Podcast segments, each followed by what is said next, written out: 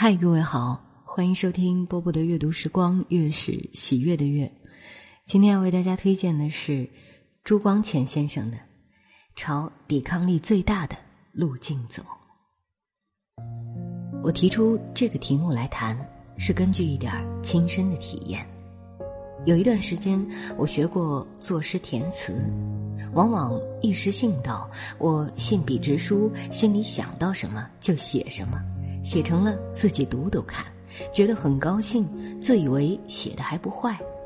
后来我把这些习作拿给一位精于诗词的朋友看，请他批评。他仔细看了一遍，很坦白的告诉我说：“你的诗词未尝不能做，只是你现在所做的还要不得。”我就问他：“毛病在哪里呢？”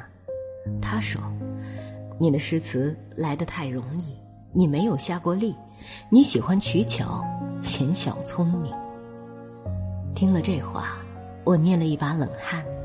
起初还有些不服，后来对于前人作品多费了一点心思，才恍然大悟。那位朋友批评我的话，真是一语破地。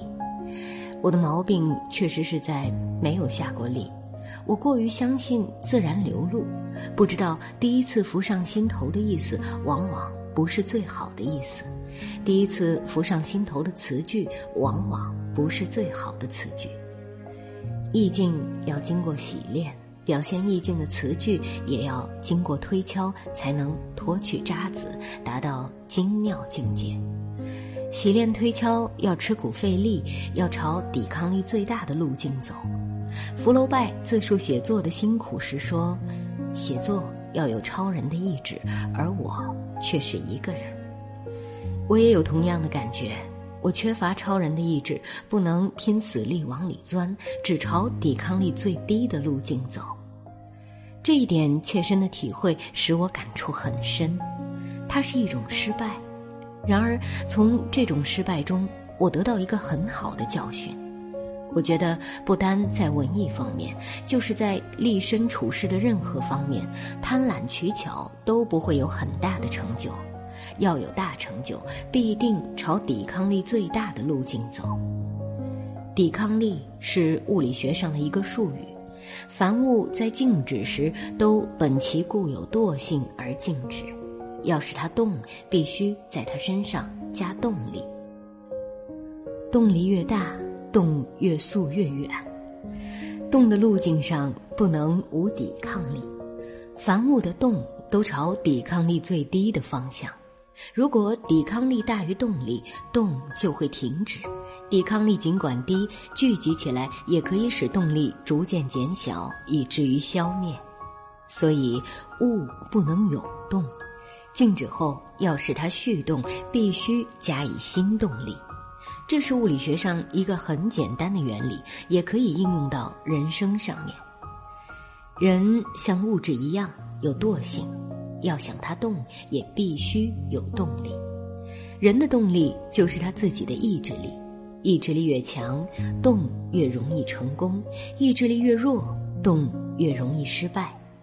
不过，人和一般物质有一个重要的区别：一般物质的动都是被动，使它动的动力是外来的；人的动有时可以是主动，使它动的意志力是自生自发、自给自足的。在物的方面，动不能自动的随抵抗力增加而增加；在人的方面，意志力可以自动的随抵抗力之增加而增加。所以，物资永远是朝抵抗力最低的路径走，而人可以朝抵抗力最大的路径走。物的动，必终为抵抗力所阻止，而人的动可以不为抵抗力所阻止。照这样看，人之所以为人，就在能不为抵抗力所屈服。我们如果要测量一个人有多少人性，最好的标准就是他对于抵抗力所拿出的抵抗力。我说可以，不说必定，因为世间大多数人仍是惰性大于意志力，欢喜朝抵抗力最低的路径走，抵抗力稍大，他就要缴械投降。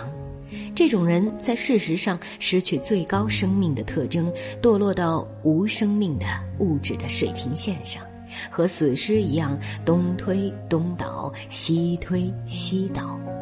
他们在道德学问、事功方面都绝不会有成就，万一以庸庸得福，也是刀天之行。人生来是精神所富立的物质。免不掉物质所常有的惰性，抵抗力最低的路径常是一种引诱。我们可以说，凡是引诱，所以能成为引诱，都因为它是抵抗力最低的路径，最能迎合人的惰性。惰性是我们的仇敌，要克服惰性，我们必须动员坚强的意志力，不怕朝抵抗力最大的路径走。走通了，抵抗力就算被征服，要做的事也就算成功。举一个极简单的例子，在冬天早晨，你睡在热被窝，你很舒适，心里虽知道这应该是起床的时候，而你总舍不得起来。你不起来是顺着惰性，朝抵抗力最低的路径走。被窝的暖和舒适，外面的空气寒冷，多躺一会儿的种种借口。对于起床的动作都是很大的抵抗力，使你觉得起床是一件天大的难事儿。但是最大抵抗力的征服，你的企图成功了。这是一个琐碎的事例，其实世间一切事情都可以如此看。历史上许多伟大人物之所以能有伟大成就，大半都靠极坚强的意志力，肯向抵抗力最大的路径走。例如孔子，他是当时一个大学者，门徒很多。如果他贪图个人舒适，大可以坐在曲阜过他安静的学者生活。但是他东奔西走，席不暇暖，在陈绝过粮，在匡遇过生命的危险，他那副熙熙惶惶的样子，颇受当时隐者的嗤笑。他为什么要这样？就因为他有改革世界的抱负，非达到理想，他不肯罢休。与常举、杰逆章足以见出他的心事。常举、杰逆二人隐在乡下耕田，孔子叫子路去向他们问路。他们听说是孔子，就告诉子路说：“滔滔者，天下皆是，而谁以易之？”意思是说。如今世道到处都是一般糟，谁去理会它、改革它呢？孔子听到这话，叹气说：“鸟兽不可与群，吾非斯人之徒与，而谁与？天下有道，丘不与义也。”意思是说，我们既是人，就应做人所应该做的事。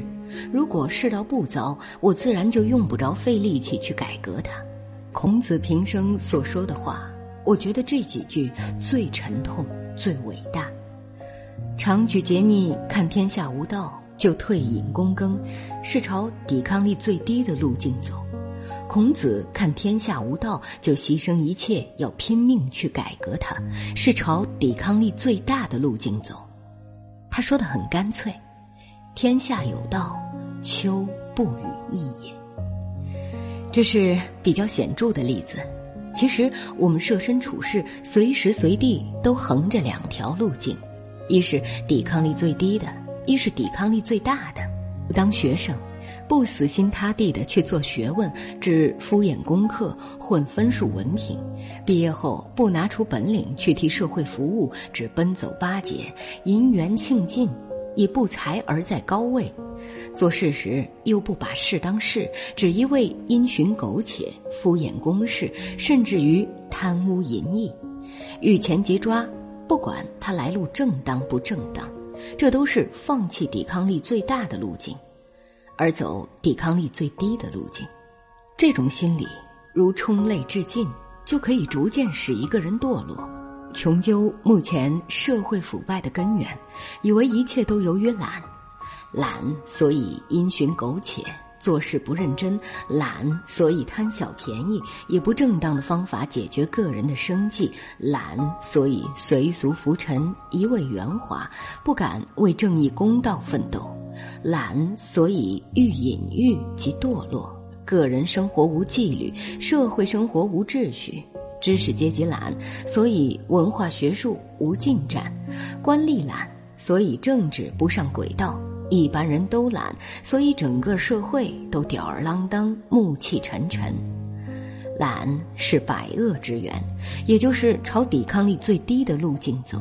如果要改造中国社会，第一件心理的破坏工作是除懒；第一件心理的建设工作是提倡奋斗精神。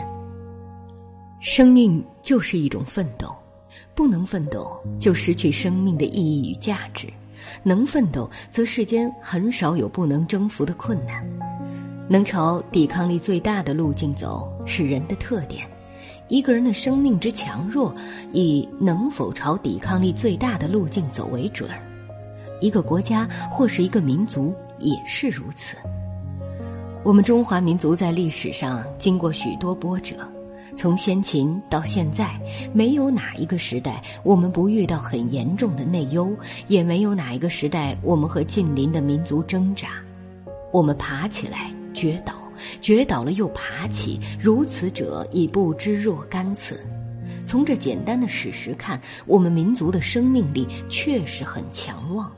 他经过不断的奋斗，才维持住他的生存权。这一点祖传的力量是值得我们尊重的。孟子说。天将降大任于斯人也，必先苦其心志，劳其筋骨，饿其体肤，空乏其身，行拂乱其所为，所以动心忍性，增益其所不能。语境，我们的时代是天将降大任于斯人的时代了。孟子所说的种种折磨，我们正在亲领身受。我希望每个中国人，尤其是青年们。要明白我们的责任，本着大无畏的精神，不顾一切困难向前迈进。哇，非常非常正能量的一篇文章，非常适合这个火热的七月，对吧？年轻人们加油！